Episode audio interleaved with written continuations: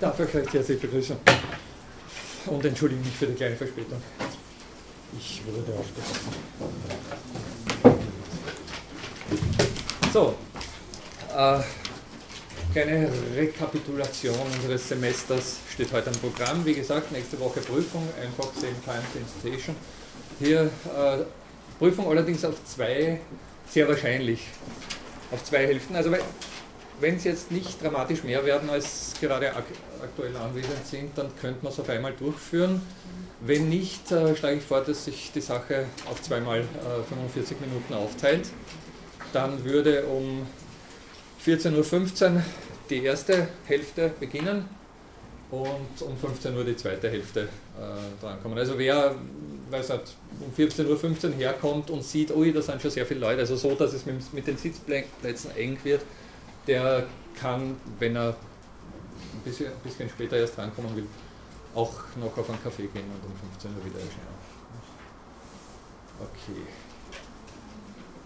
Ja, sonst dann eine Prüfungsmöglichkeit im März und eine noch einmal im April. Also das heißt, nächste Woche zwei Prüfungsmöglichkeiten, erster, zweiter Prüfungstermin, dann März dritter und April irgendwann vierter Prüfungstermin.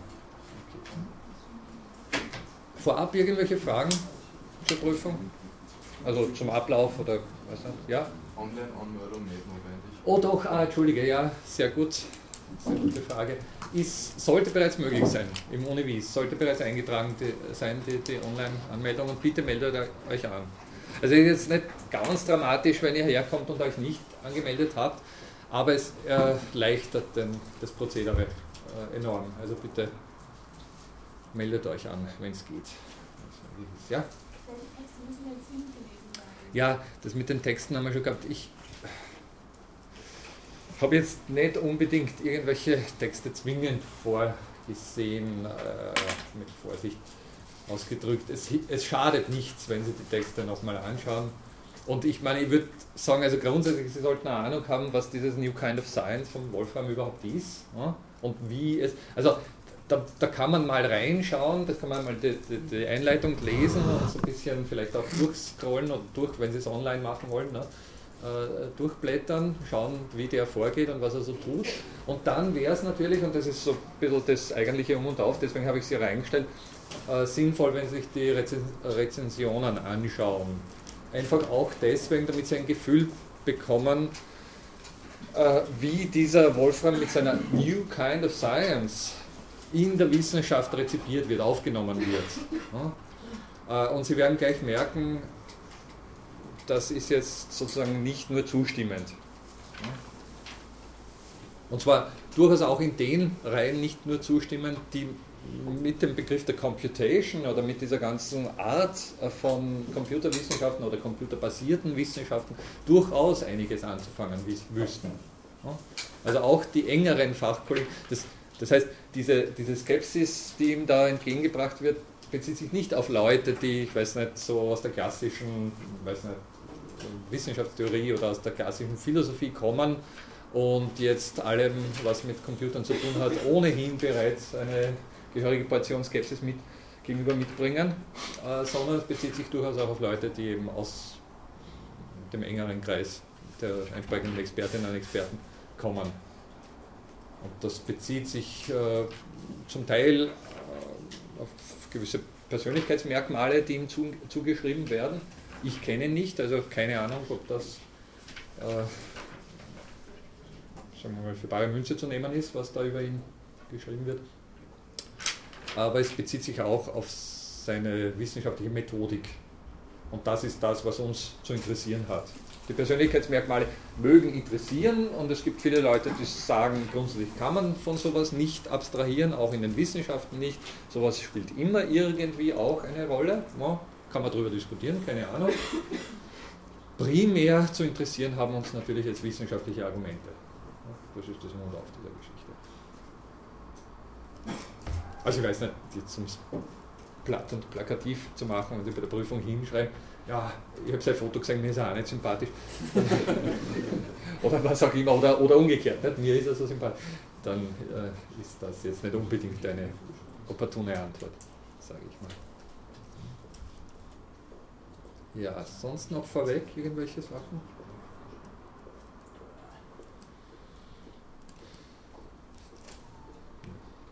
Ja, ich habe es angekündigt, werden jetzt nicht so sonderlich schwere Antworten sein. Also wir werden sicher nicht irgendwelche formalen Beweise herführen oder so. Wir sind keine Mathematik und auch keine Informatik-Vorlesung, wir sind eine Philosophie-Vorlesung. Es geht wie immer um Problembewusstsein und je besser Sie mir mitteilen bei diesen Antworten auf diese Fragen, wie äh, sagen wir mal, tief Ihr Problembewusstsein reicht, desto besser wird die Sache benotet werden. Also Sie sollen kurz und bündig antworten, keine langen Aufsätze schreiben, kurz und bündig, unter Umständen sogar nur in Stichworten, aber diese, diese Stichworte oder diese kurzen Sätze so äh, organisieren, dass ich bestmöglich darüber informiert bin, wie Sie mit dieser Sache problembewusst umgehen.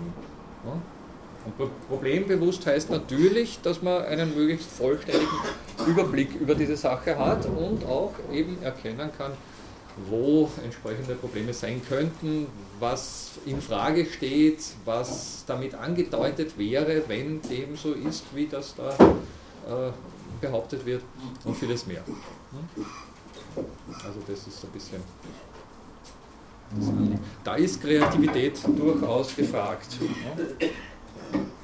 Ja. Gut. Ja. Computation, ich habe es bereits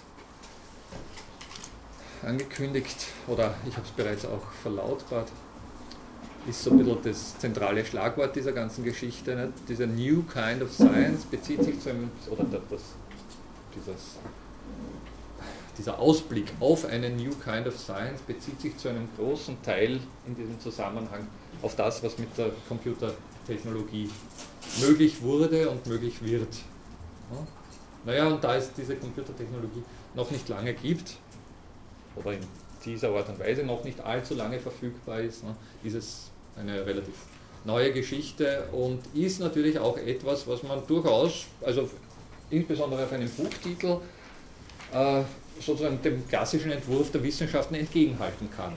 Also so, so gesehen halte ich das Unterfangen für durchaus äh, argumentierbar.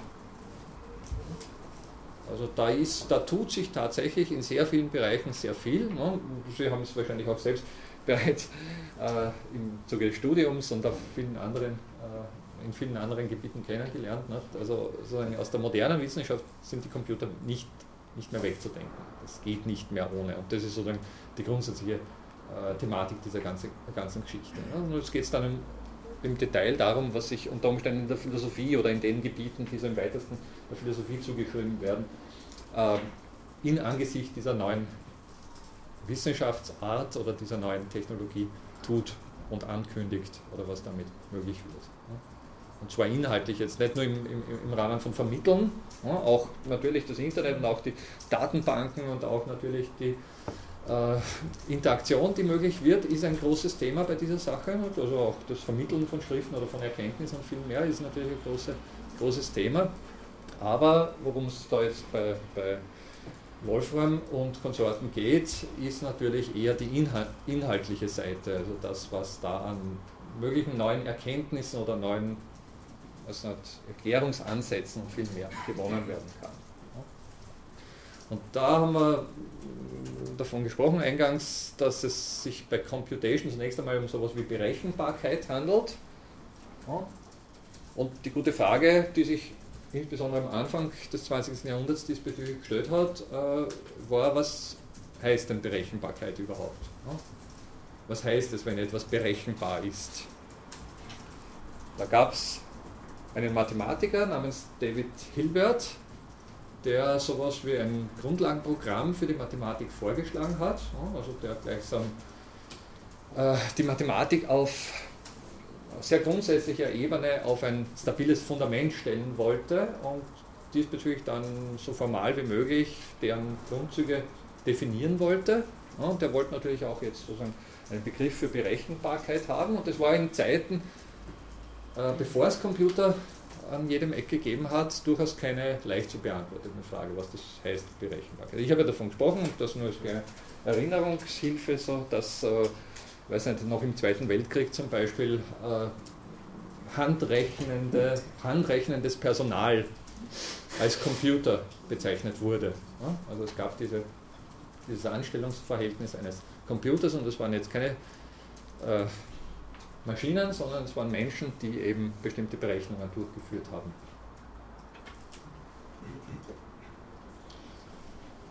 Äh, ein gewisser Alan Turing hat dann ein Konzept vorgeschlagen und zwar durchaus theoretisch, also das heißt auf dem Papier.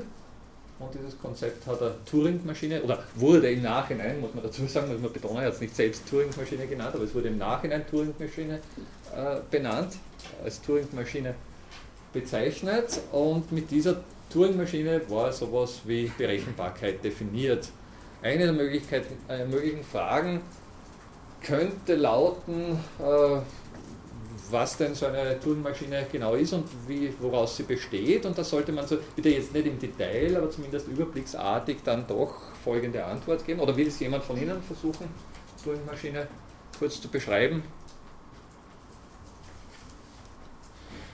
Ja, bitte. Auf einem Band sind ja. Regeln definiert, ein Lesekopf ist vorhanden. Was ist auf dem Band zunächst definiert? Äh, Regeln, nach denen die Maschine agieren soll. Ähm, naja. Naja, ja. Würde ich von meinem direkt denken, das Nein, nein, nein. Also so schlimm ist es nicht. Ich bin dann, dann nicht so sonderlich bitzelig. Aber genau formuliert, formulieren müsste man natürlich, dass auf dem Band nichts anderes als Symbole äh, notiert sind oder, oder eingetragen sind, wie auch immer. Und diese Symbole als Regeln interpretiert werden können. Ne? Okay. Dann hat eine Turing-Maschine einen, einen Lesekopf, ja. einen Schreibkopf. Ja. Und ja, Platz auf dem sie schreibt. Das ist aber noch auf demselben Band. Genau. Also prinzipiell ein Leseschreibkopf bewegt sich auf einem tendenziell unendlichen Band hin und her und die Regeln nach denen und kann dort äh, Dinge ablesen und kann auch Dinge eintragen beziehungsweise auch Einträge überschreiben. Und die Regeln, nach denen sie, sie das tut, findet sie ebenfalls auf diesem Band vor. Das ist sozusagen der entscheidende Gedanke. Und im Prinzip, also Sie haben es vor Augen, ne, im Prinzip äh, entspricht das einem modernen Computer. Ja? Das heißt, Sie haben sowas wie ein Medium, auf dem irgendwas gespeichert werden kann und Sie haben etwas, das auf das Medium zugreifen kann und das, was da gespeichert ist, als Verhaltensregeln interpretieren kann. Ja? Als Verhaltensregeln, wie mit diesem Medium und dem, was da gespeichert ist, umge umgegangen werden soll und was unter Umständen da Neues hinzugefügt werden soll. Ja? Also jetzt grosso modo, es ist keine mathematische äh, Definition, es ist nur sozusagen, dass man äh, mal äh, vor Augen hat, was, was da im Spiel ist. Also dass man Vorstellung hat. Und eines dieser interessanten, einer, einer der interessanteren oder für unseren Zusammenhang interessanteren Aspekte bei der Geschichte war eben der, dass durchaus das Ergebnis, was eine solche Maschine liefert, also der Output, wenn Sie so wollen, und die Regeln, die diesen Output mithilfe der Maschine erzeugen, gleichermaßen auf diesem selben Medium vorhanden sein können. Also gleichermaßen auf dem Band vorhanden sein können. Also braucht es nicht sowas wie, in, in, gewisser Hinsicht sowas wie ein selbstreferenzielles System. Da braucht es nicht irgendeine andere Maschine, die die Regeln parat hält und äh, sowas wie ein Medium, wo der Output dann präsentiert wird, sondern das ist im Prinzip in einem Medium unterbringbar. Das ist eine der großen Einsichten dieser ganzen Geschichte. Und dieser Umstand bringt jetzt was mit sich und das war eine der, sagen wir mal, oder betonen, betonen wir es mal so, nicht? okay, damit war jetzt so etwas wie Computation definiert. Man konnte sagen, das hat sich natürlich auch erst im Laufe der Zeit herauskristallisiert, dass man dazu dann berechenbar gesagt hat, was eben so eine Maschine machen kann. Aber man hatte sowas wie ein handfestes Konzept. Man konnte sagen, das, was eine Turing-Maschine tut, das ist Computation, das ist Berechenbarkeit. Und von da aus konnte man dann rückschließen und sagen, aha, der, Mensch macht in gewisser Hinsicht auch ähnliche Dinge, zumindest äh, in gewissen Zusammenhängen und unter Umständen macht auch die Natur ähnliche Dinge, die Evolution haben wir ja gesagt und, und ähnliches mehr. Ne? Also unter Umständen sind da vergleichbare Prozesse am Laufen und zu diesen Prozessen können wir jetzt Computation sagen, ganz einfach, weil wir den Anhaltspunkt haben, nicht? weil wir diese Turing-Maschine haben, an der wir uns äh, orientieren können. Aber und das war einer der unerwarteten, oder naja, unerwartet, aus heutiger Sicht vielleicht nicht so, aber dann doch eher überraschenden äh, Resultate dieser Überlegungen von Alan Turing. Was hat sich herausgestellt, äh, ist im Falle einer bestimmten Operation dieses oder eines bestimmten Rechenprozesses dieser Turing-Maschine der Fall, und zwar der universellen äh, Turing-Maschine, derjenigen, die andere Turing-Maschinen äh, quasi implementieren kann. Dann gibt es sozusagen was für ein Problem. Wir haben das im Hinblick auf das Halteproblem. Ja? ja okay, ja, ja. Halteproblem. Ein anderes, vielleicht zunächst noch, um es hinzuleiten, ein anderes äh, wichtiges Problem, das von Hilbert äh, aufgefasst wurde, war eben das Entscheidungsproblem, das im Prinzip jetzt mit dieser Berechenbarkeit zu tun hat. Also es geht im Prinzip um die Frage, ob es in einem formalen System äh, sowas wie ein Kriterium dafür gibt, ob ein Problem entscheidbar ist oder nicht und ob es dieses Kriterium immer gibt. Ja? Und man formale Systeme, äh, 19. bis 20. Jahrhundert um diese Zeit herum waren dann schon sehr ausgereift. Nicht? Und auf den ersten Blick hat man gesagt, naja, sicher, man definiert und wenn man das in einem bestimmten Kalkül und nicht außerhalb dieses Systems dann betrachtet, dann muss es auch sowas wie Entscheidungsmöglichkeiten geben, ob etwas innerhalb des Kalküls als beweisbar gilt, entscheidbar gilt oder eben äh, nicht. Ja? Und in dem Zusammenhang hat dann, und das, äh, Sie kennen, also da brauchen wir jetzt auf die Details nicht eingehen, wenn Sie es interessiert, dann schauen Sie diesbezüglich auch. Also das, das bringt jetzt höchstens Pluspunkte, wenn Sie diesbezüglich dann auch die mathematischen Formalismen da äh, bei der Prüfung ausbreiten wollen. Ich sage jetzt nochmal dazu, ich muss ehrlich sagen, mir sind kurze Antworten, bei denen Sie zeigen, dass Sie im Grunde das Wesentliche verstanden haben, lieber als jetzt, weiß nicht, äh, ausufernde. Äh, aber na, selbstverständlich, wenn Sie bei irgendeinem von diesen Punkten Expertin oder Experte sind, dann dürfen Sie gern, gern auch groß ausholen und äh, entsprechende Verweise, äh, Beweise und ähnliches anführen. Ja, äh, und anhand eines anderen Problems, dem berühmten Halt. Ja, bitte?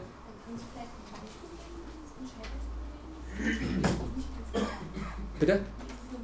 Ja, naja, also es kommt jetzt im Zuge dieses Zusammenhangs. Vielleicht hoffe ich, wird es nochmal deutlich. Ne?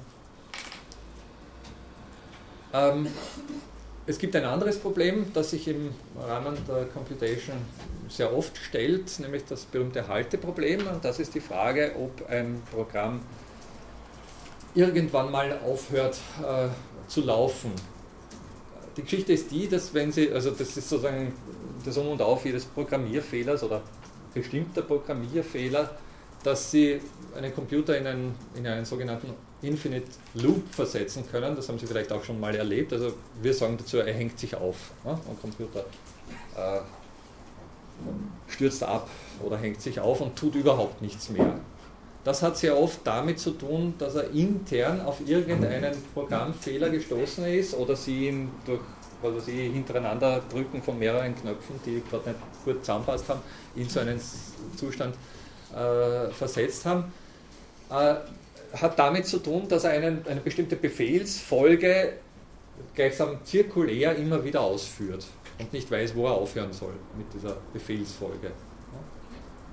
Und wenn sowas passiert, also sozusagen grundsätzlich, um solche Probleme in den Griff zu bekommen, wäre es sehr günstig, wenn man so ein, sowas wie einen Detektor hat für solche Probleme. Nicht? Also sowas wie ein eigenes Programm, das feststellen kann, ob irgendwo in einem anderen Programm sowas wie ein Infinite Loop versteckt ist eine Möglichkeit, dass der Computer in so eine endlose Schleife verfällt und sich damit aufhängt. Das Aufhängen wollen wir alle nicht, weil dann müssen wir einen Stöpsel ziehen Also das ist eher zeitaufwendig. Deswegen wäre es gut, wenn es sowas wie einen Detektor gäbe. Und dem Detektor stellt sich natürlich im Prinzip die gleiche Frage. Und der gute, äh, also Detektor ist natürlich auch ein Computerprogramm intern. Und der gute Alan Turing hat jetzt im Prinzip nichts anderes gemacht, als sozusagen, okay, muss ich ein bisschen ausholen, wenn immer Sie so einen De Detektor haben, dann müssen Sie natürlich das, was er als Output liefert, in irgendeiner Art und Weise als Antwort interpretieren können. Also da muss etwas tun, was Sie dann verstehen als Ja, hier gibt es einen Infinite Loop, also hier gibt es sowas wie eine unendliche Schleife, oder Nein, hier in diesem Programm gibt es keine äh, unendliche Schleife. Also Sie müssen, da, da, muss irgendwas tun, weiß nicht, ein Lämpchen aufleuchten lassen oder ein, äh, einen kleinen Satz ausspucken oder was auch immer, der eben lautet, ja, hier endlose Schleife oder nein, hier nicht endlose, endlose Schleife. Und wie Sie gleichsam dieses Ergebnis anlegen und wie sie es dann menschlich interpretieren, ist natürlich ihre Sache. In einem formalen System ist eben alles, was in diesem formalen System erlaubt ist, auch als Antwort möglich. Und das, der Clou oder der vielleicht Winkelzug, wenn man das so sehen will, oder die Finte von Alan Turing war eben die, dass er im Prinzip diese Möglichkeit einer unendlichen Schleife selbst als Antwortmöglichkeit angelegt hat. Das heißt, er hat gleichsam die Seiten umgedreht, hat gesagt, wenn das Programm ähm, in eine unendliche Schleife verfällt, dann kommt eine Antwort, dann kommt sozusagen das Detektorprogramm zum Stehen und weil es zu Stehen gekommen ist, gibt es die Antwort, ja, hier ist eine unendliche Schleife in dem Programm, das überprüft werden soll. Und umgekehrt, wenn äh, keine unendliche Schleife vorhanden ist in dem Programm, das überprüft werden soll, dann fällt das Überprüfungsprogramm, der Detektor, in eine unendliche Schleife. Also er hat gleichsam das, was das eigentliche Problem war, als Antwortmöglichkeit definiert für das, was da rauskommt. Ist natürlich ein Winkelzug und bis zu einem gewissen Grad, muss ich ehrlich sagen, kann man sozusagen bei der praktischen Umsetzung natürlich auch rückfragen, wie man den Zustand, in dem der Computer noch überprüft, ob es so etwas wie eine unendliche Schleife in so einem Programm gibt, von dem Zustand unterscheidet, der dann als Antwort interpretiert wird oder interpretierbar ist. Verstehen Sie, was ich meine? Nein. ja.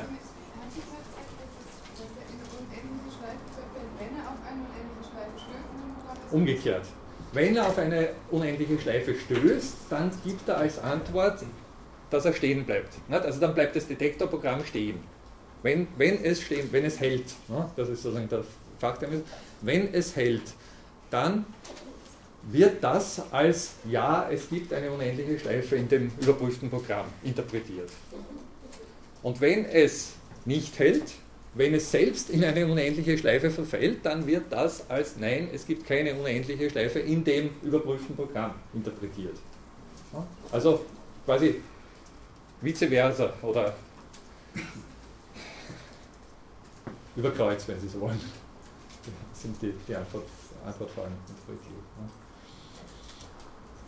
Jetzt könnte man natürlich sozusagen im, im, Hinblick auf praktische Umsetzung durchaus die Frage stellen, wie, und das habe ich vorher gemeint, nicht, aber das ist jetzt sozusagen für diese Sache nicht, nicht so relevant. Es geht ja um, um einen Formalismus, es geht nur um eine theoretische Problematik, nicht, die ja in der Praxis jetzt nicht wirklich anfällt. Aber man könnte natürlich in der Praxis sehr wohl fragen, Entschuldige, äh, wie unterscheidet sich das Unterprüfen, das, Entschuldige, das Überprüfen eines, äh, eines gerade laufenden Programms von dem unendlichen Loop, in dem dieser Detektor dann als Antwort fällt. Ja? Sie sehen ja nur, dass das Ding läuft. Und es läuft, wenn es gerade noch beim Überprüfen ist und es läuft einfach weiter, wenn es eine Antwort liefert nach dieser Interpretation von Turing. Und da ist es natürlich jetzt für einen User schwer zu unterscheiden. Läuft es jetzt noch, weil es noch überprüft oder läuft es, weil es mir mitteilen will, hallo, hier gibt es keinen unendlichen Loop. Also insofern bräuchte man eine weitere Unterscheidung, um eben festzustellen, was hier schon Antwort ist oder was noch äh, gleichsam überprüfen ist. Aber das, ist, das sind jetzt Feinheiten, das, ist sozusagen, das hat nichts mit dem Formalismus selbst zu tun. Und äh, ja, fein, wenn Sie es bei der Prüfung dann auch anbringen, ich merke es nur hier mal an. Aber wenn Sie dann diese überkreuzte gleichsam Antwortform äh, definiert haben, die ja durchaus im Rahmen des Formalismus möglich ist oder erlaubt ist, ja, dann stoßen Sie auf einen Selbstwiderspruch, dann haben wir dieses klassische Paradox, dass das Programm genau das tut, was es eben nicht äh, gleichsam ankündigt ja, oder was es nicht vorsieht. Da haben wir diese, also haben wir ja unzählige solche Paradoxien angedeutet. Äh, alle Kreter lügen wenn das ein Kreter sagt, also wenn das selbst ein Kreter sagt, dann ist es ein Selbstwiderspruch. Das ist die, genau die gleiche Form, wenn ein Detektorprogramm, das ja selbst ein Programm ist, sagt, äh, bleibt stehen oder bleibt nicht stehen. Ja? Haben wir das, genau das gleiche Problem. Oder auch diese Paradoxie mit dem Barbier, der all diejenigen äh, rasiert, die sich nicht selbst rasieren. Und das, und das ist sozusagen die Take-Home-Message dieser ganzen Geschichte, auf, die, auf diese Herleitung des Selbstwiderspruches lege ich keinen Wert bei der Prüfung. Wenn Sie es gleichsam andeuten, dass es da drinnen ist, ist es fein, aber Sie brauchen es jetzt nicht im Detail herleiten. Aber die Take-Home-Message ist, dass gleichsam in dem Moment, wo eine Möglichkeit vorgelegt wurde, Computation genau zu definieren, nämlich anhand dieser Turing-Maschine, gleichsam im selben Moment auch deutlich, äh, deutlich gemacht wurde, dass nicht alles in diesem Sinn computable ist. Oder zumindest nicht sozusagen zu einem wünschenswerten Ergebnis äh, führt, sondern dass es da in diesem formalen System, das damit äh, gleichsam aufgespannt wurde, zu Selbstwidersprüchen kommt, zu Paradoxien kommt. Also wenn Sie so wollen, schlagartig mit einem, mit einem und demselben Aufsatz eine Definition für Computation und gleichsam der Aufbruch in ein neues Zeitalter, das ja unweigerlich tatsächlich mit dem Aufkommen der Computer äh, aus heutiger Sicht entstanden ist. Ne? Und auf der anderen Seite auch sehr, sehr grundsätzlich sowas wie, eine, wie ein Limit dieses Aufbruchs, wie eine Grenze dieses Aufbruchs. Oder zumindest ein Punkt, an dem dieser Aufbruch dann doch nicht so vollkommen scheint, wie er ja, erwartet werden könnte. Ist das zumindest irgendwie rübergekommen?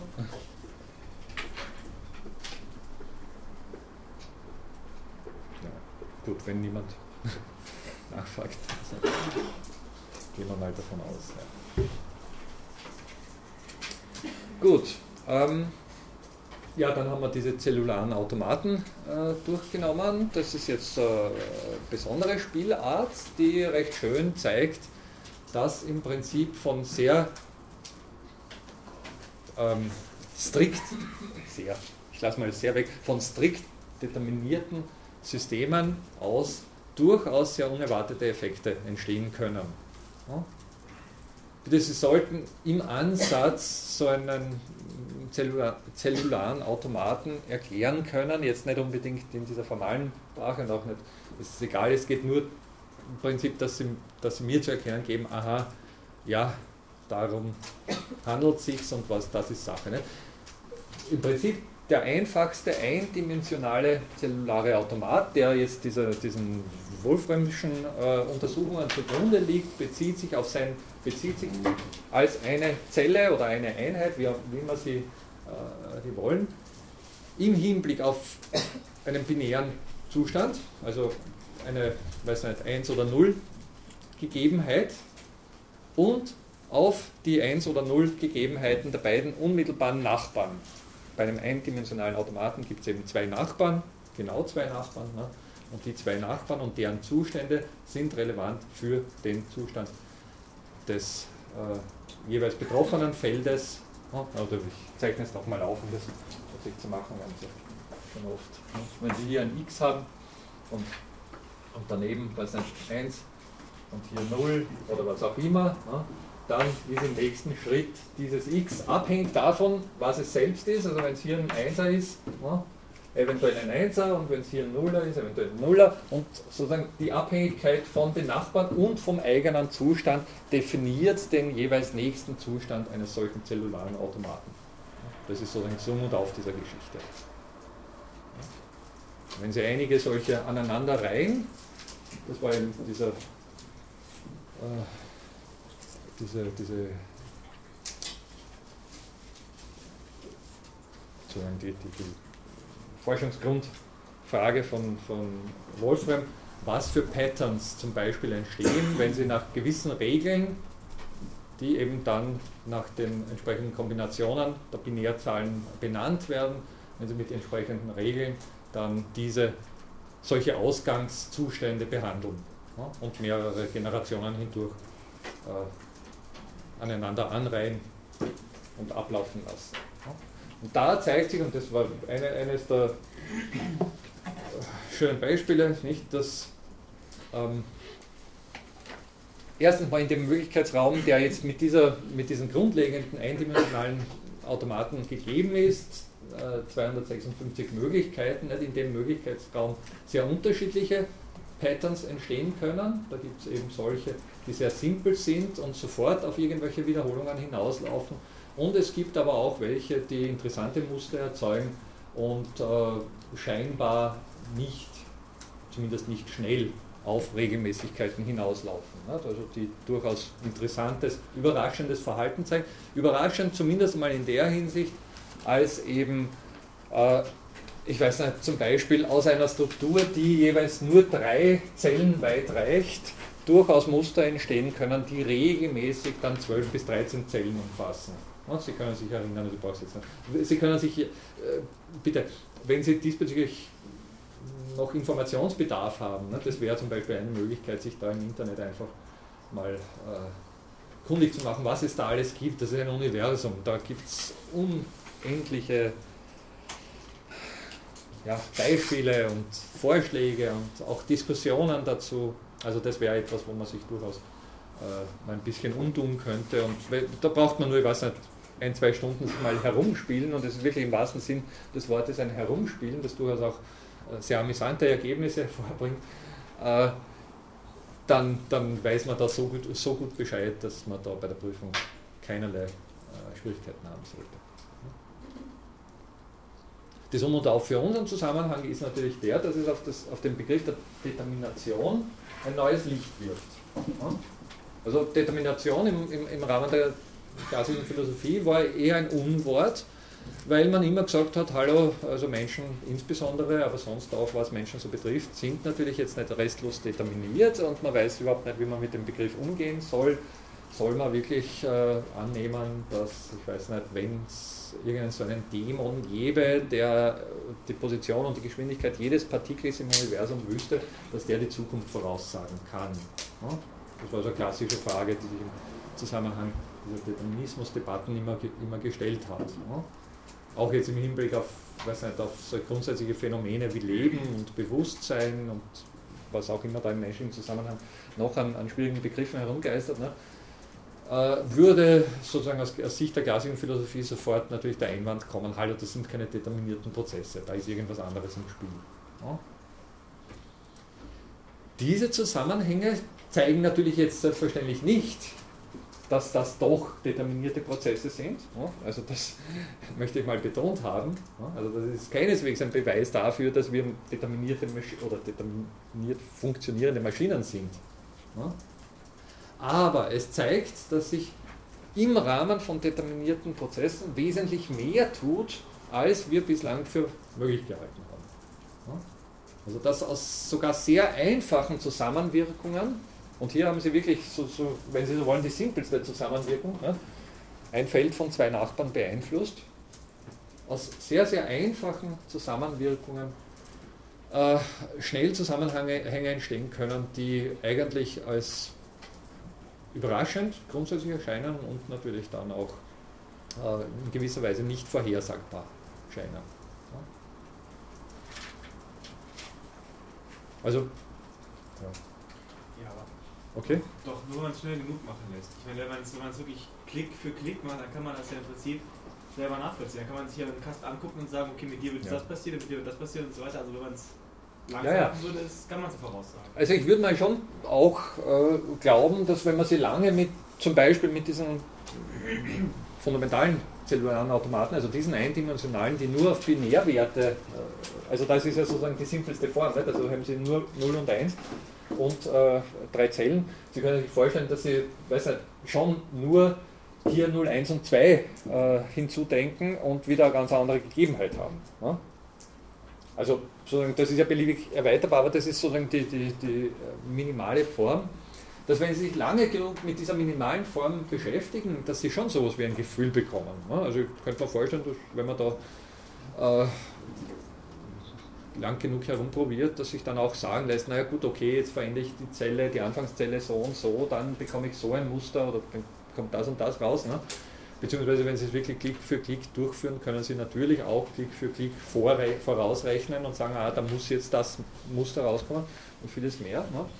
Aber das sind eben, wie gesagt, nur die einfachsten Formen und schon wenn Sie nur dieses Game of Life zum Beispiel in Betracht ziehen, dann glaube ich, dass Sie sehr viel mehr Erfahrung aufbringen müssen, um da aus irgendwelchen Anfangskonstellationen das Ergebnis absehen zu können.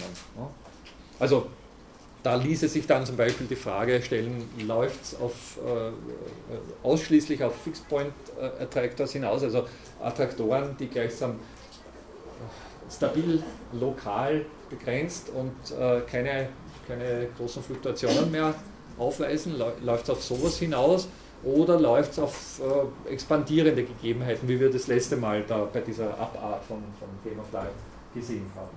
Und das glaube ich mal, ja, ich will es jetzt nicht ausschließen, dass jemand so sozusagen so gut rechnen kann und, und, sich das antun will, vor allem, um sowas dann zumindest auf ein paar Schritte hinweg vorherzusagen. Aber im Großen und Ganzen würde man solche Zusammenhänge nicht. Wenn Sie sich erinnern, ich weiß nicht, wer von Ihnen anwesend war, aber das, äh, sozusagen das geordnete Phänomen bei dieser Struktur letztes Mal trat nach ungefähr 49.000 Iterationen auf. Ne? Und da hatten wir schon so eine riesige Wolke von Zellen, die äh, also sehr, sehr scheinbar chaotisch ungeordnet äh, fluktuiert hat. Nicht? Und äh, dass da plötzlich dann eine geordnete Struktur herauswächst, würde ich, zumindest im Allgemeinen würde ich sagen, dass man dazu dann unvorhersagbar oder unerwartet sagt. Nicht?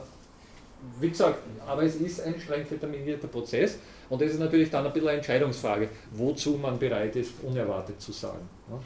Wozu man bereit ist, überraschend zu sagen.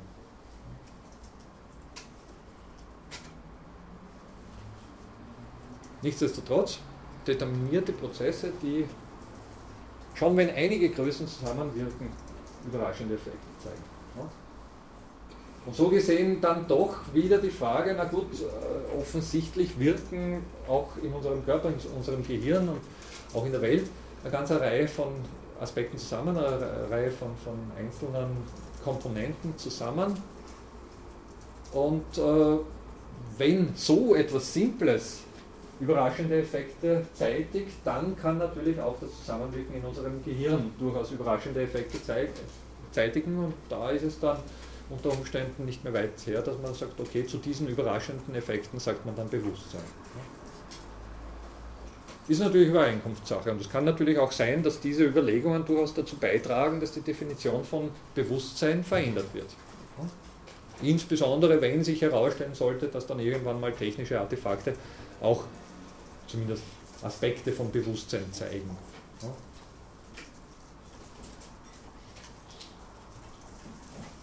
Noch Fragen da? Oder Das, Entschuldige, Sie, Sie, haben mir irgendeine Mail geschrieben, jetzt bin ich nicht sicher, habe ich das beantwortet? Ja, haben Sie. ja, ja, ja, okay. Und hat jetzt auch nichts mit unserer Sache zu Nein, okay.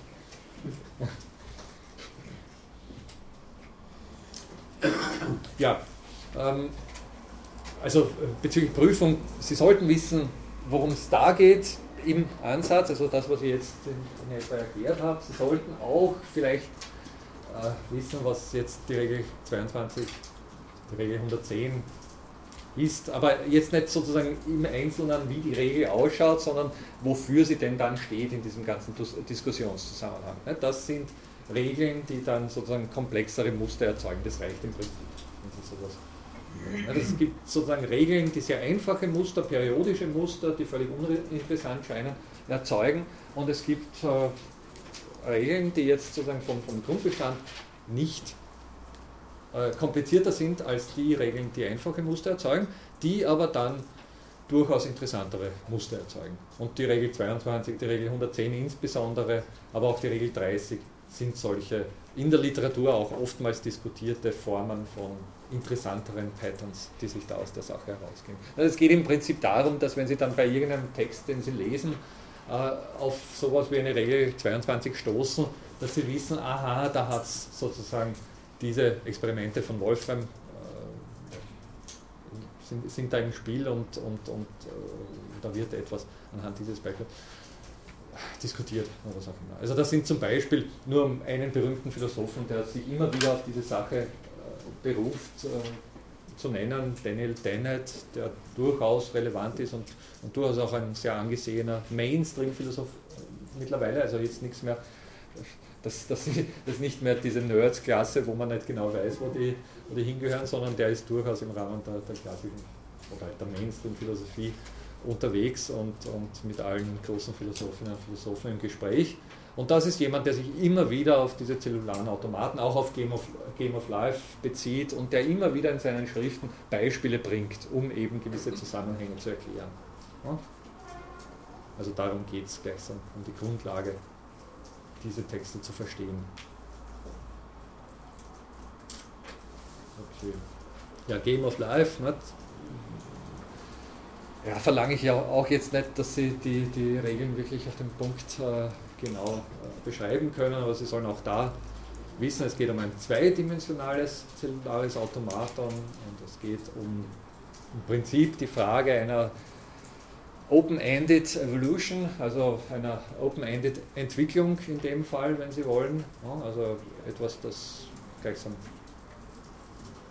zumindest in dieser einen Figur des Kleiders in einer, mit einer bestimmten Anfangskonstellation sowas wie eine nach außen offen, offen nach, eine, nach, nach außen weiterlaufende Entwicklung hervorbringt.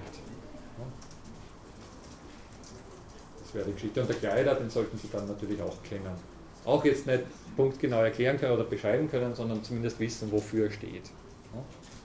Und dann sollten Sie unter Umständen auch wissen, dass es mittlerweile äh, bewiesen ist, dass sich mit Hilfe des Game of Lives sowas wie eine universelle Turing-Maschine simulieren lässt oder bauen lässt. Ja. Und das im Prinzip bedeutet, dass so ein simples Regelset wie, wie das Game of Life in der Lage ist, all das zu tun oder zu bewirken, was eben als Computation bezeichnet werden kann. Also Sie können mit diesem ganz simplen Regelset im Prinzip einen Computer nachmachen, implementieren, bauen, wenn Sie so wollen. Und dieser Computer kann im Prinzip alles, was moderne Computer können. Er ist halt extrem komplex und extrem umfassend und, und, und nicht praktikabel. Also er ist sozusagen nicht wirklich baubar oder naja. Aber er ist theoretisch möglich. Und das ist dieser Mund auf der Geschichte. Und das würde unter Umständen, also sozusagen nicht unter Umständen, sondern das gibt einen Hinweis darauf, dass zumindest nichts dagegen spricht, dass etwas so Komplexes wie unser Universum unter Umständen äh, als Ausgangssituation so ein simples Regelset wie das des Game of Lives äh, verwendet. Ja? Oder irgendeiner anderen sehr, sehr basalen Zusammenwirkung. Nochmal, das ist selbstverständlich kein Beweis, aber das ist ein Hinweis darauf, dass es sein könnte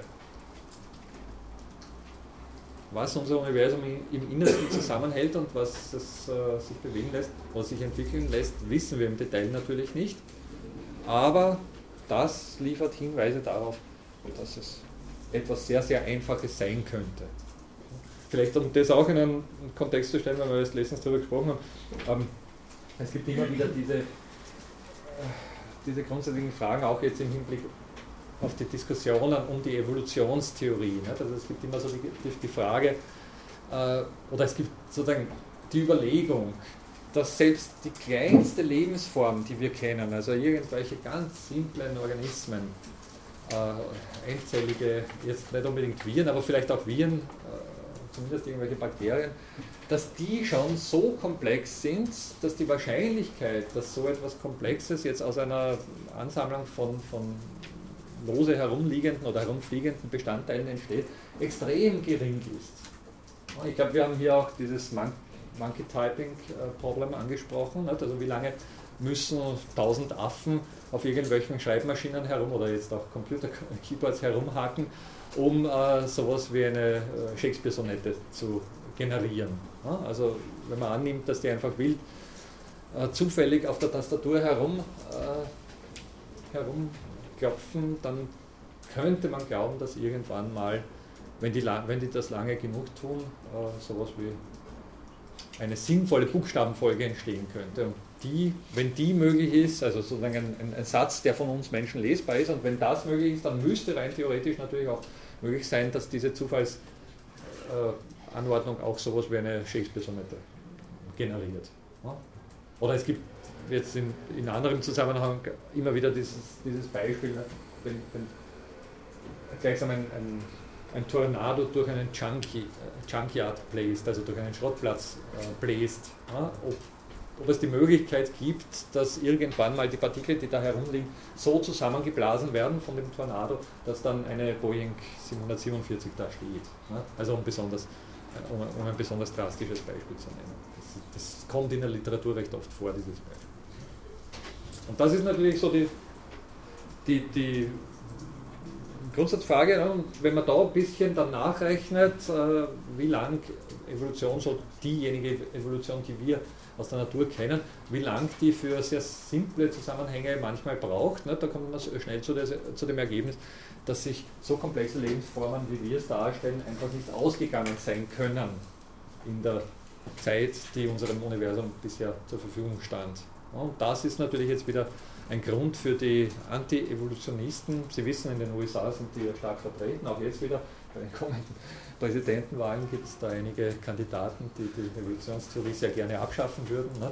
Das ist natürlich jetzt sozusagen Wind in die Segeln äh, dieser, dieser Leute, die äh, immer gern darauf hinweisen, hallo, das kann sich ja nicht ausgehen. Ne? Ja? Ja, aber die, ja, also diese 747 äh, dass die auf einmal aus viel Wind äh, absteht. Ja. Und die Evolution ist ja rekursiv. Richtig. Oder die, die. Richtig, das wäre die, die Antwort auf diese, diese Geschichte. Also die Evolution geht ja jetzt nicht sozusagen schlagartig im Hinblick auf ein sehr komplexes äh, Ding vor, sondern schafft eben, also erzeugt sozusagen eine ganze Reihe von Voraussetzungen, die als solche dann evolutionären Vorteil haben und deswegen stabil bleiben, um dann schließlich als solche, als diese Voraussetzung, wieder größere Einheiten hervorzubringen. Also ich weiß nicht, in der Boeing dann wird das Rad als eine Möglichkeit erfunden und die Flügel werden als Möglichkeit erfunden und ich weiß nicht, die Motoren als Möglichkeit erfunden und erst im Zusammenhang all dieser Einzelschritte ergibt sich dann natürlich äh, die Möglichkeit einer Boeing. Das ist klar.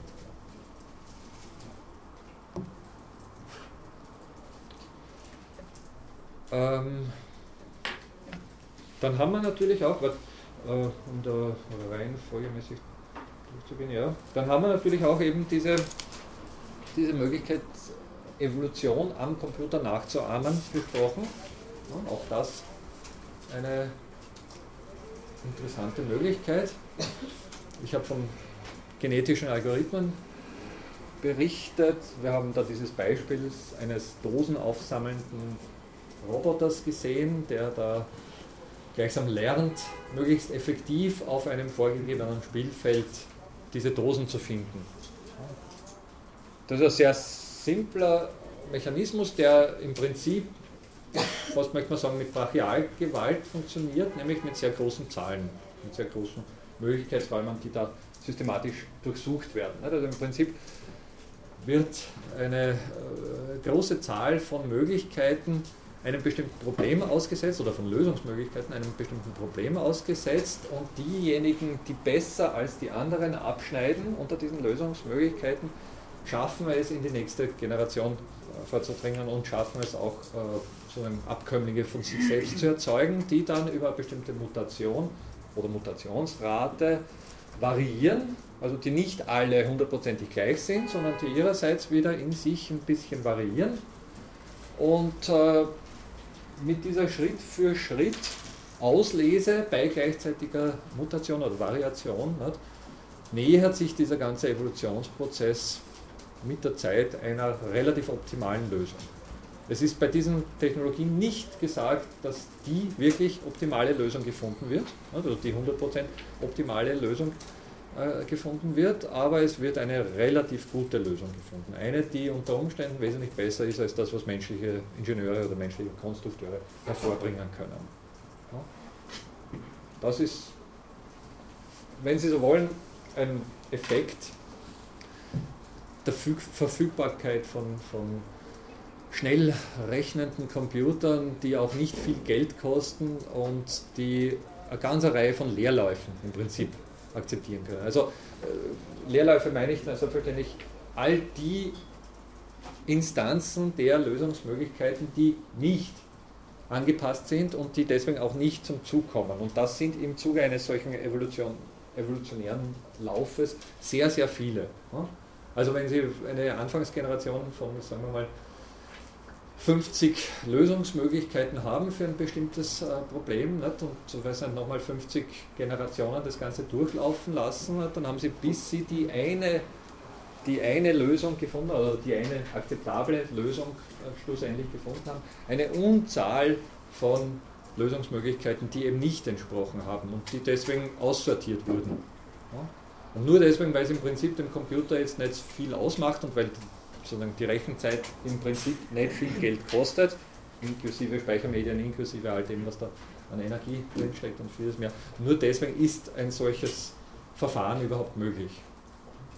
Wenn Sie Menschen diesbezüglich ansetzen wollten und, und die sozusagen all diese 50 Lösungsmöglichkeiten durchrechnen, durchrechnen lassen wollten, wäre das ein sehr, sehr teures und umständliches Unterfangen. Also das ist sozusagen im Hinblick auf diese Technologie möglich geworden und wird in naher Zukunft unter Umständen auch nicht mehr nur ähm, die Optimierung von Programmen betreffen, sondern wird unter Umständen auch die Weiterentwicklung von Robotern betreffen, also von physischen Computern, wenn Sie so wollen, also physisch angreifbaren Computern. Also da tut sich sozusagen am, am anderen Ende dieses äh, theoretischen Konzepts der Computation mittlerweile enorm viel. Da ist sozusagen auch sehr viel zu erwarten und in den nächsten, behalten Sie das im Auge, jetzt auch äh, im Hinblick auf äh, die, die, die Entwicklung im Rahmen oder im, Hinblick auf die Entwicklung der Fragestellungen im Rahmen der Philosophie. Also solche Optimierungen sind, wenn sie entsprechende Kriterien festsetzen können, fast unbegrenzt möglich. Und vielleicht auch jetzt, das, das habe ich glaube ich das letzte Mal dann nicht mehr untergebracht, aber dem nähern wir uns noch auch, um den, den Rahmen zu schließen für diese Lehrveranstaltung.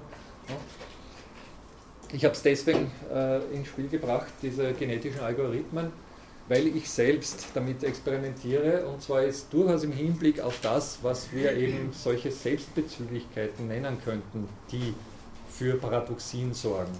Also können durchaus das, das Optimierungskriterium auch als Auffinden der Möglichkeit einer Selbstbezüglichkeit in einem formalen System definieren.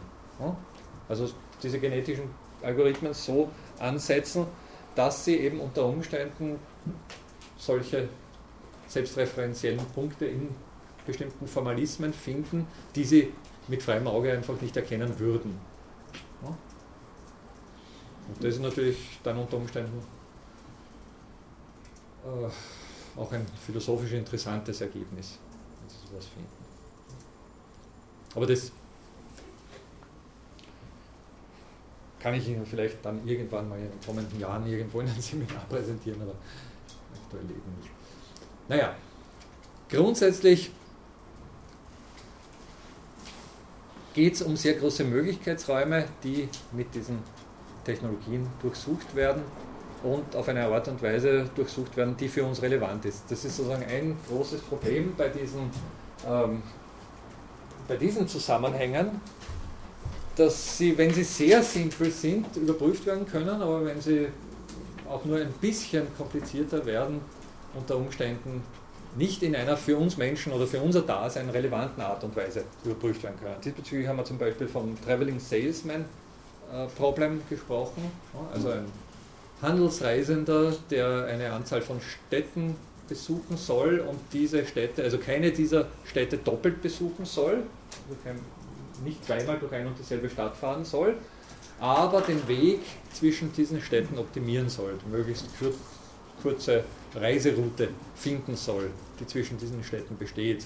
und wie wir gesagt haben, einige wenige Städte sind diesbezüglich kein großes Problem, aber die Zahl der Möglichkeiten wächst astronomisch mit der Anzahl der Städte. Das ist sozusagen das große Problem. Schon wenn Sie nur 20 Städte besuchen wollen, dann sind Sie gleichsam mit Ausprobieren, mit einem einfachen so ein Trial and Error Vorgehen weit überfordert und weiternehmen. Also da haben Sie keine Chance, das zu finden.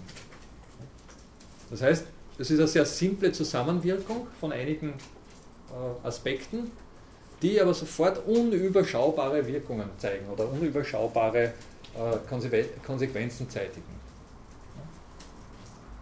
Das ist sozusagen das Um und Auf. Wir haben es mit simplen Zusammenwirkungen hier zu tun und wir haben es mit äh, sehr, sehr ausufernden Ergebnissen von Zusammenwirkungen zu tun, wenn diese ein klein wenig komplizierter werden.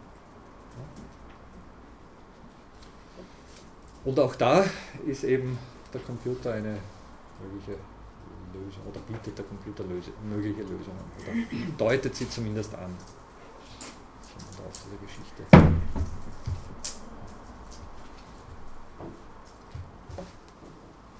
also ich frage zur Vorsicht immer wieder Diskussionsbedarf. Ich weiß, also es bei dieser Evaluierung, übrigens ja, gut, ich soll ja dazu ein paar Worte sagen. Vielen Dank für die sehr, eigentlich sehr positive Evaluierung. Habe mich sehr gefreut, dass es offensichtlich recht gut ankommt bei Ihnen, diese Lehrveranstaltung. Ja, dass mein Stil jetzt nicht immer das strukturierteste ist, das gebe ich. Also es gab einige kleinige Anmerkungen, so Minuspunkte, und die nehme ich mir natürlich zu Herzen und werde daran arbeiten, bis zu einem gewissen Grad, ähm, ja, würde ich persönlich, aber das ist natürlich jetzt da, wenn vermehrt Feedback von Ihrer Seite kommt, dass das nicht akzeptabel ist, dann werde ich selbstverständlich ändern, aber ich persönlich würde äh, eine gewiss, ein gewisses Maß von Unstrukturiertheit in Lehrveranstaltungen wie diesen hier durchaus akzeptieren wollen, weil es genau dadurch natürlich unter Umständen, äh, ja, wie soll man sagen, nicht so determiniert verläuft. Äh, ist eine Tautologie. Na, aber also Sie kennen vielleicht äh, diese berühmten Anmerkungen zur Philosophie schlechthin wie zum Beispiel die, dass sie nicht referierbar ist. Also dass Philosophieren selbst nicht wirklich vortragbar ist. Dass Philosophieren etwas ist, was eben in sich so verwoben ist und auch so zirkulär verläuft und selbstreferenziell verläuft, dass es nicht wirklich unilinear präsentierbar ist. Ja, man kann Ergebnisse präsentieren und man kann darauf hinweisen, so ist man auf, so ist man auf bestimmte Zusammenhänge gekommen. Aber im Prinzip der Prozess des Philosophierens selbst ist ein eher unstrukturierter. Ne? Das, glaube ich, sind sich sehr viele Philosophinnen und Philosophen einig. Insofern soll es hier nicht nur um ein simples Herunterbeten von Ergebnissen gehen, sondern schon auch irgendwie um die Möglichkeit zumindest gelegentlich äh, assoziative Aspekte ins Spiel zu bringen oder nicht, äh, kleine, kleine Exkurse zu machen in Bereiche, die jetzt zumindest so nicht eingeplant waren. Also ist natürlich jetzt nur auch eine Geschmackssache, aber ich persönlich äh, würde das für sinnvoll, ich halte es jedenfalls wesentlich für, für wesentlich sinnvoller, als, als hier etwas vorzulesen im wahrsten Sinn des Wortes und, und äh, Dinge herunterzubeten. Gut, das war der eine Minuspunkt. Und wie bin ich jetzt eigentlich auf das gekommen? Das ist eine gute Frage. Da war nämlich ein zweiter Minuspunkt, den ich äh, angesprochen habe und auch ansprechen sollte. Aber jetzt ist er mir entfallen. Ja. Vielleicht kommt es wieder, sorry den jetzt. Oder falls der oder diejenige hier ist, der. ja, dann klar, outet er sich gleich. Ne? Na gut. Ja, natürlich dass ich immer wieder dazu auffordere zu diskutieren und dass das nicht die optimale äh, Ort ist, eine, eine Diskussion wirklich in Gang zu bringen. Das bin ich mir bewusst. Nicht? Auf der anderen Seite, solange ich rede, kommt von Ihnen nichts. Deswegen muss ich gelegentlich innehalten und sagen, was ist, gibt es zu diskutieren. Ich tue das dann vielleicht nicht an den Stellen, wo es wirklich Grund gäbe. Das, ist sozusagen, das hat jetzt mit meiner eigenen, das hat damit zu tun, dass ich die Dinge anders sehe unter Umständen oder, oder andere Zusammenhänge für diskutabel halte als Sie vielleicht. Ne? Also sozusagen mit meiner subjektiven Problemsicht zu tun, die sich von Ihrer unterscheidet. Aber in dem Zusammenhang, also sozusagen für die, für die Zukunft, für zukünftige Lehrveranstaltungen, falls, falls sind welche bei mir ganz äh, unterbrechen Sie mich. Aber ich habe das am Anfang der Lehr Lehrveranstaltung eher auch gesagt. Ne? Also wenn es irgendwas gibt, was nicht klar ist, wenn irgendwas weiter diskutiert werden will, unterbrechen Sie mich einfach. Ja. Gut. Triviale und nicht triviale Maschinen sind auch noch so ein Aspekt, den Sie für die Prüfung zumindest ansprechen sollten. Trivial, um es gleich vorweg zu betonen, beides sind determinierte Maschinen. Da gibt es keine Zufälle, da gibt es keine weiß nicht, Unwägbarkeiten in diesen Maschinen. Die triviale Maschine ist gleichsam mit einem fest verdrahteten Zustand versehen, der etwas, was man in diese Maschine hineinsteckt, in etwas verwandelt, was aus dieser Maschine herauskommt. Und weil da drinnen jetzt keine zusätzlichen Bedingungen vorliegen, deswegen kommt das, was man, äh, deswegen äh, kommt das, was bei dieser Maschine rauskommt, immer raus, wenn man einen entsprechenden Input liefert. Also wenn ich eins reingebe, dann kommt immer, wenn ich zwei dazu erzähle, drei raus und nichts anderes. Das wäre das um und auf einer trivialen Maschine. Die ist erwartbar. Ein Fahrscheinautomat oder auch ein Auto, wenn Sie so wollen, ist bis zu einem gewissen Grad eine triviale Maschine. Zumindest ist sie so konstruiert. Natürlich kann es bei einem Auto, weiß nicht, vorkommen, dass ein Marder in der Nacht die Bremskabel angefressen hat. Dann äh, kommt etwas anderes raus, als Sie erwarten, wenn Sie in der Früh auf die Bremse steigen, natürlich. Aber so war die Maschine nicht konzipiert. Also es war nicht vorgesehen vom Ingenieur, dass der Marder die Bremskabel anfrisst. Eine nicht triviale Maschine ist eine, die innere Zustände hat, von denen Sie nichts wissen und diese inneren Zustände wechselwirken. Das heißt, auf das, was da in dieser Maschine vorgeht, zurückwirken. Und wie wir mit dem kleinen Beispiel da ebenfalls einer simplen, äh, simplen Addition gesehen haben, kann das sofort zu Outputs führen, die Sie als solche nicht vorhersehen und wo Sie auch die Regelmäßigkeiten nicht leicht sozusagen die Regelmäßigkeiten, die tatsächlich auch noch vorhanden sind in dieser determinierten Maschine, nicht leicht absehen können, nicht leicht erkennen können.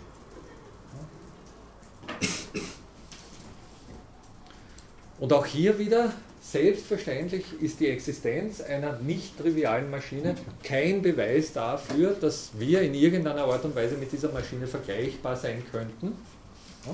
Es kann durchaus sein, dass wir völlig anders funktionieren, weil es kein Mensch aber es ist ein Hinweis darauf, dass diese ganzen scheinbaren Undeterminiertheiten, die der menschlichen Interaktion gleichsam als, als grundlegendes Phänomen zugrunde liegt, äh, sich auf so etwas wie eine Zusammenwirkung von internen Zuständen zurückführen, die wir als solche in ihrer Regelmäßigkeit nicht erkennen. Ja? Hast du mal ein Beispiel für eine nicht für eine äh, nicht, nicht triviale Maschine. Naja, also man kann jetzt eine Unzahl von, von Beispielen aus dem Alltag nehmen, die natürlich jetzt, also das beste Beispiel ist natürlich so eine mathematische äh, Konstellation, wo Sie im Prinzip eine Zusatzschleife haben. Also Sie haben hier, wenn das, das wäre jetzt eine triviale Maschine, wo Sie hier etwas haben, was immer das Gleiche tut. Ja. Und dann haben Sie bei einer nicht trivialen Maschine einfach einen zweiten Loop, der würde jetzt zum Beispiel so ausschauen, wo Sie sowas wie eine Rückwirkung drinnen haben. Sorry. Ja. Sowas wie eine, eine Rückwirkung drinnen haben, die diese, also sozusagen, wo ein Input kommt, der Input wird zwar hier prozessiert und kommt hier als Output heraus, aber zugleich der gleiche Input wirkt hier intern auf eine Schleife. Also sagen wir mal, hier wird 2 hinzugezählt oder 3 hinzugezählt, war glaube ich bei dem Beispiel plus 3, wenn ich sie richtig, egal. Äh, und, und das wirkt sich sozusagen auf diese Zustände aus und dann haben Sie sofort hier ein, ein, eine wilde Unregelmäßigkeit, die Sie in Ihrer eigenen in ihrer Eigenform, in ihrer eigenen Ordnung nicht erkennen. Obwohl das Ergebnis determiniert ist. Da ist in welcher Maschine funktioniert so im Alltag? Also eine Maschine, die ich kenne? Naja, es gibt, wie gesagt, ich habe Ihnen, können Sie sich erinnern, das war das mit den, mit den vier Farben. Die wir hier. Äh, gezeigt haben. Das wäre eine solche Maschine. Also wo Sie, wo Sie in, im Fall der trivialen Maschine tatsächlich bei jedem Knopfdruck die Farbe erzeugen, die angegeben ist und im Fall einer nicht trivialen Maschine dann eben ein sehr unregelmäßiges äh, Muster von, von Farbabläufen äh, erzeugen. Aber jetzt sozusagen aus dem menschlichen Bereich, natürlich mhm. könnte man, wenn man annimmt, dass solche nicht trivialen Maschinen in irgendeiner Art und Weise jetzt auch mit unserem Verhalten vergleichbar sind, könnte man sagen, also ich weiß nicht, ich glaube, ich habe das Beispiel von dem Beamten, der halt irgendwelche, sie, sie wollen einen neuen Führerschein nicht? und normalerweise funktioniert das so wie bei einer, bei einer trivialen Maschine. Sie geben hier weiß nicht, den Führerschein, den alten Führerschein und die entsprechenden Dokumente, den Reisepass und das Geld, das Sie brauchen, ab ja, und bekommen hier Ihren Führerschein heraus. Das ist sozusagen das, der normale Ablauf dieser ganzen Geschichte. Und am Tag 101, also 100, 100 Tage, funktioniert diese Maschine im Sinne einer trivialen Maschine. Am Tag 101 hat der unmittelbar, bevor sie dort reingekommen sind und ihre Papiere abliefern, ich weiß nicht, einen fürchterlichen Rüffel von seinem Chef bekommen oder was auch immer, ist ihm über die Leber gelaufen und das System funktioniert einfach nicht so, wie es funktioniert, sondern hier ist intern irgendetwas dazugekommen, von dem sie keine Ahnung haben und sie bekommen den Führerschein entweder gar nicht oder mit dramatischer Verspätung oder was auch immer. Okay. Ich weiß nicht, wer von euch zuerst. Ähm, ich habe jetzt notiert, dass triviale Maschinen Maschinen sind, die innere Zustände haben, denen gemäß oder denen zufolge der Output bei gleichbleibendem Input variieren kann. Ja. Ähm, aber das bedeutet ja letztlich, also das unterliegt ja auch wiederum einem Regelwerk. Ja. Das wieder gleich ist. Und das wieder in gewisser Weise determiniert ist. Deswegen sind ja auch nicht das triviale Maschinen in irgendeiner Art und Weise triviale Maschinen. Nur das Bezugssystem ist komplexer. Ja, das ist der Punkt. Es ist determiniert, es ist ein Regelwerk, sondern es ist nichts Mystisches im Spiel, aber es ist eine Kombination von Zusammenwirkungen möglich, die so schnell groß wird.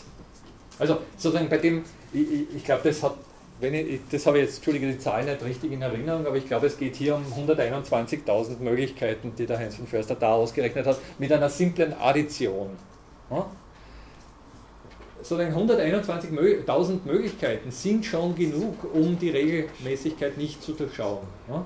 Und wenn Sie ein bisschen komplexere Maschinen haben als diese hier, ja, dann haben Sie unter Umständen astronomische Möglichkeitsräume, die sie beim besten Willen, beim besten Willen nicht als, als in irgendeiner Art und Weise geregelt bezeichnen würden, ne? obwohl sie geregelt sind.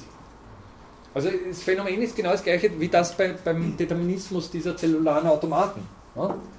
Auch da haben sie mit einer bisschen größeren Komplexität als der hier sofort Möglichkeitsräume, die sie nicht als determiniert, also sozusagen Ergebnisse in Möglichkeitsräumen, die sie nicht als determiniert bezeichnen würden. Das ist das Um und Auf der Geschichte. Das ist, da ist jetzt sozusagen die Beobachterperspektive oder der, derjenige, der das als äh, Gegebenheit wahrnimmt, äh, derjenige, der den Ausschlag darüber gibt, ob er dazu sagt, geregelt oder ungeregelt. Also wenn Sie so ein guter Mathematiker sind, dass Sie hier diese äh, Zusammenhänge durchschauen und sagen, ja, 121.000 so und so viele Möglichkeiten habe ich gleich und ah, und jetzt weiß ich genau, was als nächstes kommt. Also dann ist natürlich für sie sehr geregelt. Für den Normalsterblichen ist es dann natürlich nicht in dieser Art und Weise durchschaubar. Das gleiche gilt für diese, für diese Dinge hier. Es geht nur darum, dass sozusagen darauf hinzuweisen, dass aus regelbefolgenden Systemen, streng determinierten Systemen, doch etwas entstehen kann, was ein normalsterblicher User als völlig unregelmäßig wahrnimmt. Ist es nicht systemimmanent, sondern betrachterimmanent? Wenn Sie so wollen. System an und für sich ist klar, ja. jedes der Schlauch, der Schleifen ist determiniert ja. als solche. Ja. Nur für uns nicht durchschaubar. Ja. Oder für manche. Wenn Sie wollen, es ist Betrachter, nur sozusagen den Betrachter, der so etwas dann durchschauen würde, den gibt es nicht, den gibt es rein theoretisch. Ne? Das ist das. Und auch, auch wenn Sie sagen, okay, dann nehme ich keinen Menschenbetrachter, sondern einen Computer. Der hätte jetzt natürlich mit den 121.000 Möglichkeiten überhaupt kein Problem, der hat das schnell herausgefunden. Ne? Aber es lässt sich leicht vorstellen, dass es auch Zusammenhänge gibt, die für den dann genauso äh, zu komplex sind, um in absehbarer Zeit ne, irgendwie damit zur Rande zu kommen. Ich bin nicht sicher, hier war eine Kollegin zuerst, Sie haben vorher auf. Nein? Okay dann weiß ich jetzt nicht. Ja, es muss nur angemerkt werden, dass dieses Regelsystem in einer Blackbox waren, wo ja. wir diese Regeln nicht erkennen. Das, also nicht vor, im Vorhinein wissen. Ja. Das ist jetzt, weiß nicht, das Beispiel mit dem Beamten, nicht, dass Sie als, als normaler User dort auf das Passamt kommen und natürlich keine Ahnung haben, dass der jetzt gerade äh, einen Rübel gekriegt hat von seinem Chef. Ne? Das wäre die Blackbox. Sie machen das, was Sie immer tun, Sie wollen einen neuen Pass und liefern die entsprechenden Dokumente ab. Was da intern vorgeht, wissen Sie nicht. Das ist so auf Sie und dann, ja. Ich meine, richtig sprengen könnte man dieses, dieses ganze Denken ja eigentlich erst, wenn man in diese Box da unten sozusagen eine zufällige Zahl einsetzt. Also dass man sagt, so, du, du fügst nicht drei hinzu, sondern du fügst einfach irgendeine Zahl hinzu. Dann, dann ist es ja im Prinzip dann ist es ja, dann ist es ja Inhalt des Systems auch nur noch bedingt determiniert eigentlich. Ist natürlich ohne weiteres möglich, aber, aber sagen, was ist gewonnen? Nicht? Für einen normalen User ist es sowieso. Ist noch komplizierter geworden. Ja, okay, also da lassen sich viele Möglichkeiten finden, das Ding noch komplizierter zu machen. Ne? Das ist jetzt nicht unbedingt. Also ich füge hier noch, noch fünf Schleifen an und das Ding ist so kompliziert, dass Sie keine, Zukunfts-, äh, keine Zufallszahlen hier dazu brauchen. Also das jetzt, und das wirft natürlich, also nur, Entschuldige, ich komme gleich, hier war noch was, ja gleich, äh, das, wirft jetzt, das wirft jetzt natürlich auch, ein, also dieser Einwand, danke, wirft auch ein Licht auf das, was wir als Zufall bezeichnen. Ich habe ja auch darüber gesprochen. Nicht? Ich meine, natürlich, wir sind der Meinung, dass Zufall einfach wirklich Zufall bedeutet, das heißt völlige Indetermination. Also da kann was passieren und es ist nicht klar, was passiert. In Angesicht solcher Möglichkeiten kann es natürlich sein, dass das, was wir als Zufall betrachten, trotzdem auch determiniert ist, nur wir durchblicken den Determinismus nicht. Wir durchblicken die Blackbox nicht, die dafür sorgt. Und da sind wir jetzt wieder bei dieser Möglichkeit, dass unser Universum dann tatsächlich als, als, als einziges äh, zellulares Automatum äh, entstanden sein könnte, ne? das eben so komplex mittlerweile ist, dass wir beim besten Willen einfach die Chance nicht haben, dessen äh, Determiniertheit zu, zu durchschauen. Ne? Nochmal, um es deutlich zu machen, das sind keine Beweise, keine wie auch immer gearteten Beweise dafür, dass so das Universum wirklich determiniert wäre oder dass wir Maschinen wären, nicht triviale Maschinen oder sonst etwas wären.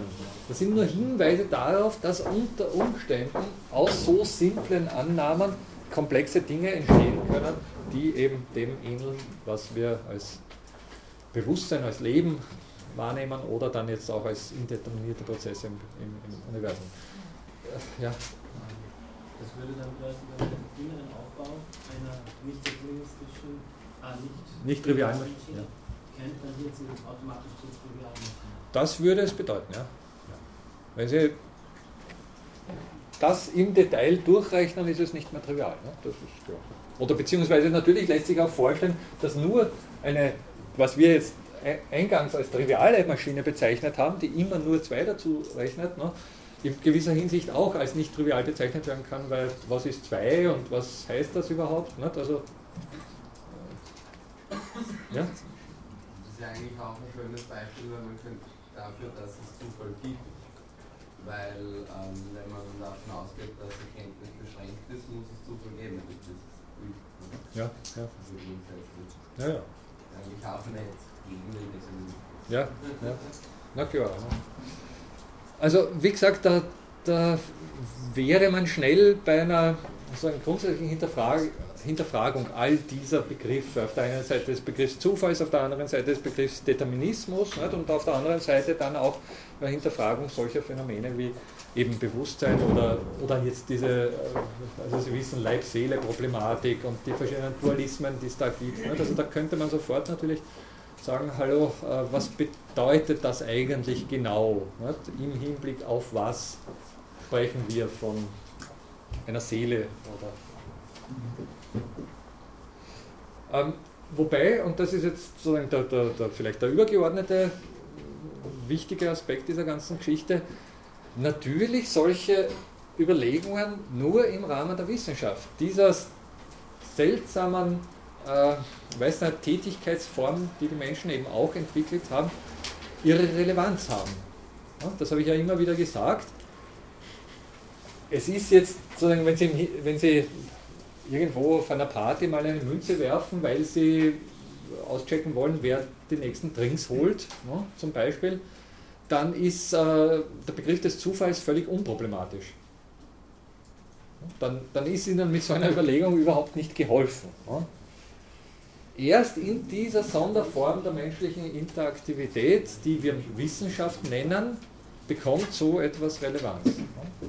Und die Wissenschaft, und das kann ich gar nicht oft genug betonen, ist wirklich eine sehr seltsame Sonderveranstaltung. In den Wissenschaften gelten grundsätzlich andere Regeln und andere Formen, andere Umgangsformen, andere Kommunikationsformen und vieles mehr als außerhalb der Wissenschaften. Und da gelten dann natürlich auch andere Möglichkeiten, Fragen zu stellen. Und auch andere Antwortmöglichkeiten oder andere vorgeschlagene Lösungen. Das heißt, ich weiß nicht, im Hinblick auf das Leib-Seele-Problem oder im Hinblick jetzt auch auf die Existenz von Bewusstsein oder was Leben ist und was Leben eben nicht mehr ist oder wann Leben beginnt und wann Leben aufhört, ne, müsste man diesbezüglich dann gleichsam die analytische, formale Fragestellung der Wissenschaften von derjenigen trennen, die in normalen Lebenszusammenhängen eine Rolle spielt. Da sind dann, also ich betone das, da sind dann auch nicht alle Philosophinnen und Philosophen äh, der Meinung, das so zu tun oder bereit, das so zu tun.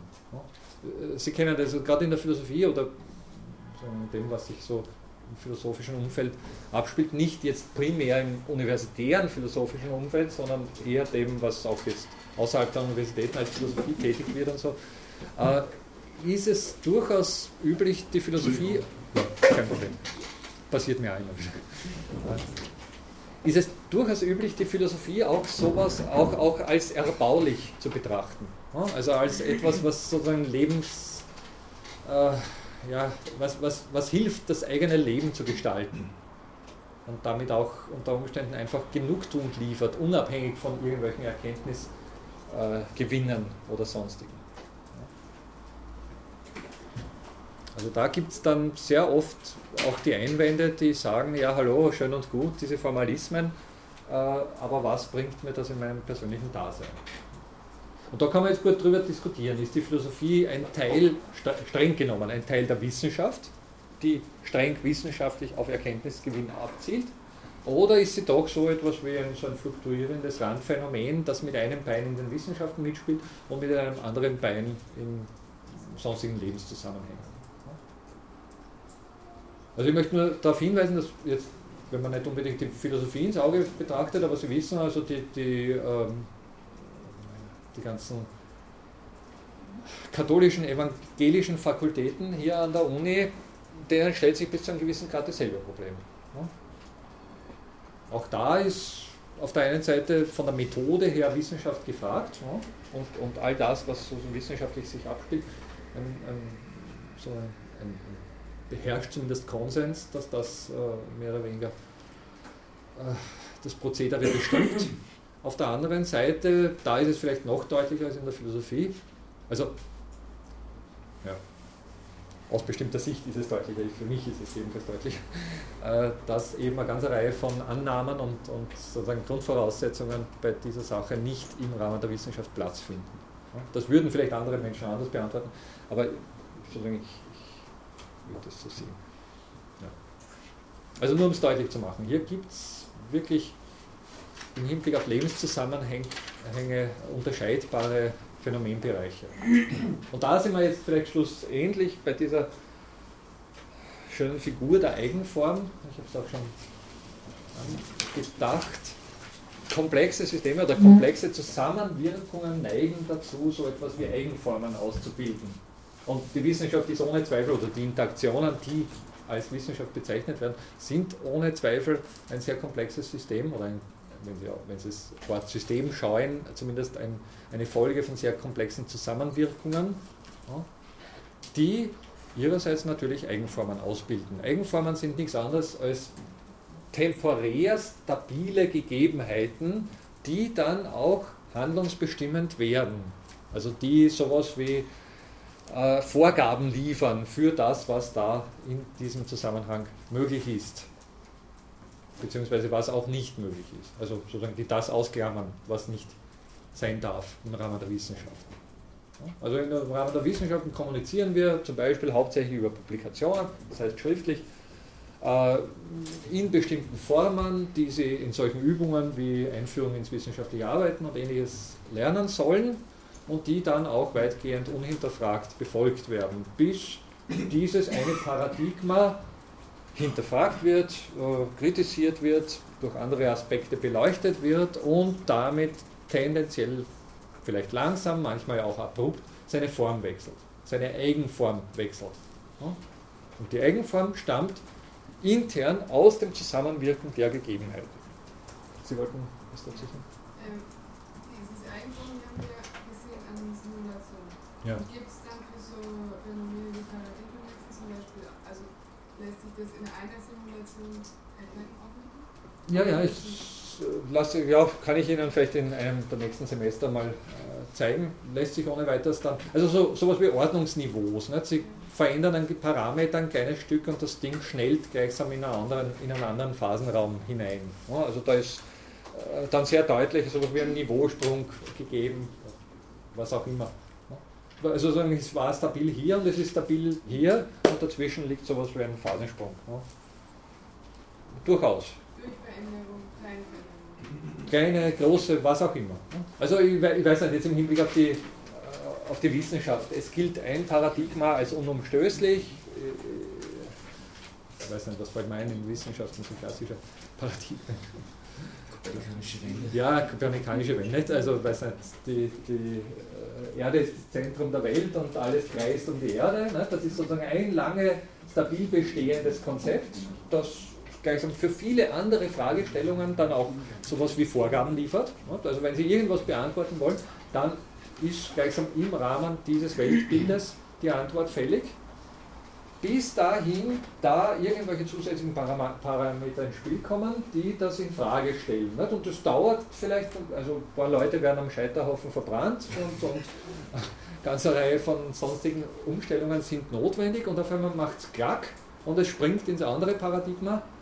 Hier steht plötzlich, zumindest in unserem Planetensystem, die Sonne im Mittelpunkt und nicht die Erde. Die Erde ist nur eine von vielen. Ja, und plötzlich schaut alles ganz anders aus. Auch das ist handlungsbestimmend. Ne? Also auch das ist gleichsam orientierend, orientierend für all die Fragen, die dann in diesem Bereich möglich sind. Also man muss immer, muss praktisch immer einer von außen, also in der Simulation muss immer von außen praktisch was Neues Nein, es kann durchaus auch, also wenn Sie es systemisch betrachten, es kommt jetzt natürlich darauf an, wo Sie Grenzen ziehen, aber es kann natürlich auch intern einfach durch Aufschaukelung von bestimmten Zusammenwirkungen ein Prozess entstehen, der das Ding aus seiner Bahn wirft und dann nach, vielleicht nach einer gewissen Phase, wo, wo kein regelmäßiges Verhalten äh, erkennbar ist, dann wieder eine Form findet, ja, mit anderen Voraussetzungen, also mit den selbstgeschaffenen, jetzt neuen Voraussetzungen durchaus auch möglich. Das, äh, Entschuldige, das Interessante daran nur ist, dass es diese Art von Stabilität, wir haben auch Attraktoren dazu gesagt, ne, insbesondere die, die dann wirklich interessant sind, sind diese Strange Attractors, also seltsamen Attraktoren, ne, dass die wirklich äh, feststellbar sind und dass es unter Umständen aus diesem Gesamtzusammenhang der Computational Theory Gründe dafür gibt anzunehmen, dass all das, was wir hier in unserer Welt als stabil betrachten, nichts anderes sind als solche Eigenformen. Nichts anderes sind als solche Strange Attractors. Also dass meine Identität, mein Körper, all das, was Sie hier wahrnehmen, für Sie sowas wie eine stabile, aus, aus Ihren, sozusagen aus Ihren Interaktionen mit Ihrer Welt zusammengerechneten Eigenform ist. Also da ist sozusagen eine Unzahl von Interaktionen mit ihrer Umwelt notwendig, damit sie irgendwann mal mich als stabile Eigenform, nicht irgendwann mal nicht, aber in dem Moment, wo ich sozusagen in, das, in ihr Leben trete, dann erkennen sie mich als Stabilität, mehr oder weniger. Und das gleiche gilt für alle anderen und für mich und das gleiche gilt dann auch für, weiß nicht, ähm, jetzt nicht physisch gebundene Zusammenhänge, sondern für Moralvorstellungen, für, ich weiß nicht, Interaktionsformen, für kulturelle Überzeugungen und vieles mehr. Und auch die, und das wissen, also da wissen wir es ja sozusagen besonders, da haben wir es ja sehr augenscheinlich vor Augen, die gelten bis zu einem gewissen Grad. Also ich weiß nicht, 19. Jahrhundert, ja, der, Mann ist der Brötchengeber und der Mann ist das Zentrum des Haushalts. Ne? Und irgendwann kommen Aspekte ins Spiel, wo man sagt, na hallo und bitte, was, äh, was, ist, die Stelle, was ist die Rolle der Frau, nicht? hat die nicht da und und und. Ne? Plötzlich springt das Ganze um und wir haben Gleichbehandlungskommissionen und was auch immer dann eben da dann dazugehört. Ne? Sie wollten. Ähm, sind äh, Folgen Eigenformen als Faktoren oder ist das einfach gleich? Bitte? Nochmal. Folgen Eigenformen als Faktoren oder sind Also ich würde sagen, das sind jetzt, das kommt darauf an, sozusagen in welchem mathematischen Konzept Sie okay. unterwegs sind, aber im Prinzip sind das Begriffe für, für etwas sehr was ähnliches. Okay. Also sozusagen die, die streng die Mathematik oder insbesondere die, die, die, die, Mathematik, die sich eben mit so nichtlinearen Entwicklungen äh, beschäftigt, spricht natürlich von Attraktoren. Ja. Aber diese vielleicht ein bisschen ins philosophisch gehenden Überlegungen, die jetzt insbesondere dann Heinz von, von Förster initiiert hat, die sprechen sehr gerne von Eigenformen oder Eigenverhalten, Eigenbehavior, auch gerne von Eigenlogik. Eigenlogik ist besonders deutlich. Hier geht es um ein System, das seiner eigenen Logik folgt. Unabhängig davon, was außerhalb des Systems der Fall ist. Haben wir auch schon im Hinblick auf unsere äh, was nicht, gesellschaftlichen Gegebenheiten. Nicht? Aktuell zum Beispiel die Wirtschaft, die ihrer spezifischen zahlungsbasierten Logik folgt, ist außerhalb der Wirtschaft ein eher äh, großer Irritationsfaktor mittlerweile. Also wir sind da eher ein bisschen empört, was da alles möglich ist in diesem Zahlungssystem. Die haben intern gute Gründe, so zu handeln, wie sie es eben tun.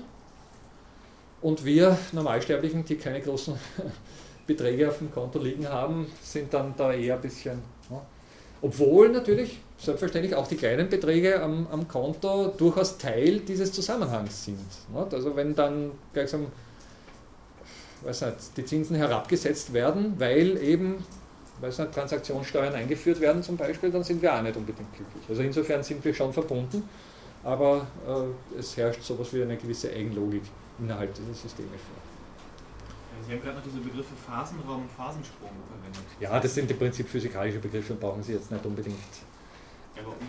Ja, sowas wie Möglichkeitsräume. Nicht? Also so ein, ich, ich habe jetzt einen gewissen Orbit, in dem ich mich bewege, jetzt gerade aktuell. Ne? Und ich kann, das ist jetzt sozusagen der, der für meine aktuellen Tätigkeiten stabil ist. Ne? Jetzt werde ich mich gleich hinaus bewegen, bewegen und in einen anderen Orbit begeben. Ja. So einen Phasenraum wechseln, wenn Sie so wollen, aber das ist jetzt nicht so. Man, es ist schon interessant darüber nachzudenken. Das sind einfach äh, Räume erhöhter Wahrscheinlichkeit dafür, dass Sie jetzt gerade den Füllsack vorsehen, ja? Zwischen, äh, vorfinden. Zwischen 14.15 Uhr und 15.45 Uhr ist die Wahrscheinlichkeit sehr groß, dass der Füllsack hier vorne steht. Ja? Danach ist sie eher sehr gering. Außer er überzieht, wie gerade. Da war noch. Ja, eine Frage ähm, zur Prüfung. Werden Sie auch Fragen zu Jobscan zu Frauen stellen? Ach ja, na, den habe ich jetzt auf meiner äh, Liste nicht drauf. Da müsste ich Sachen. Ja, muss ich sagen, habe ich einfach vergessen bei, bei der Vorbereitung meiner Fragen und damit, damit haben Sie Glück gehabt. George Spencer Brown, diese Laws of Form, die wir die letzten Stunden noch, noch besprochen haben. Gut.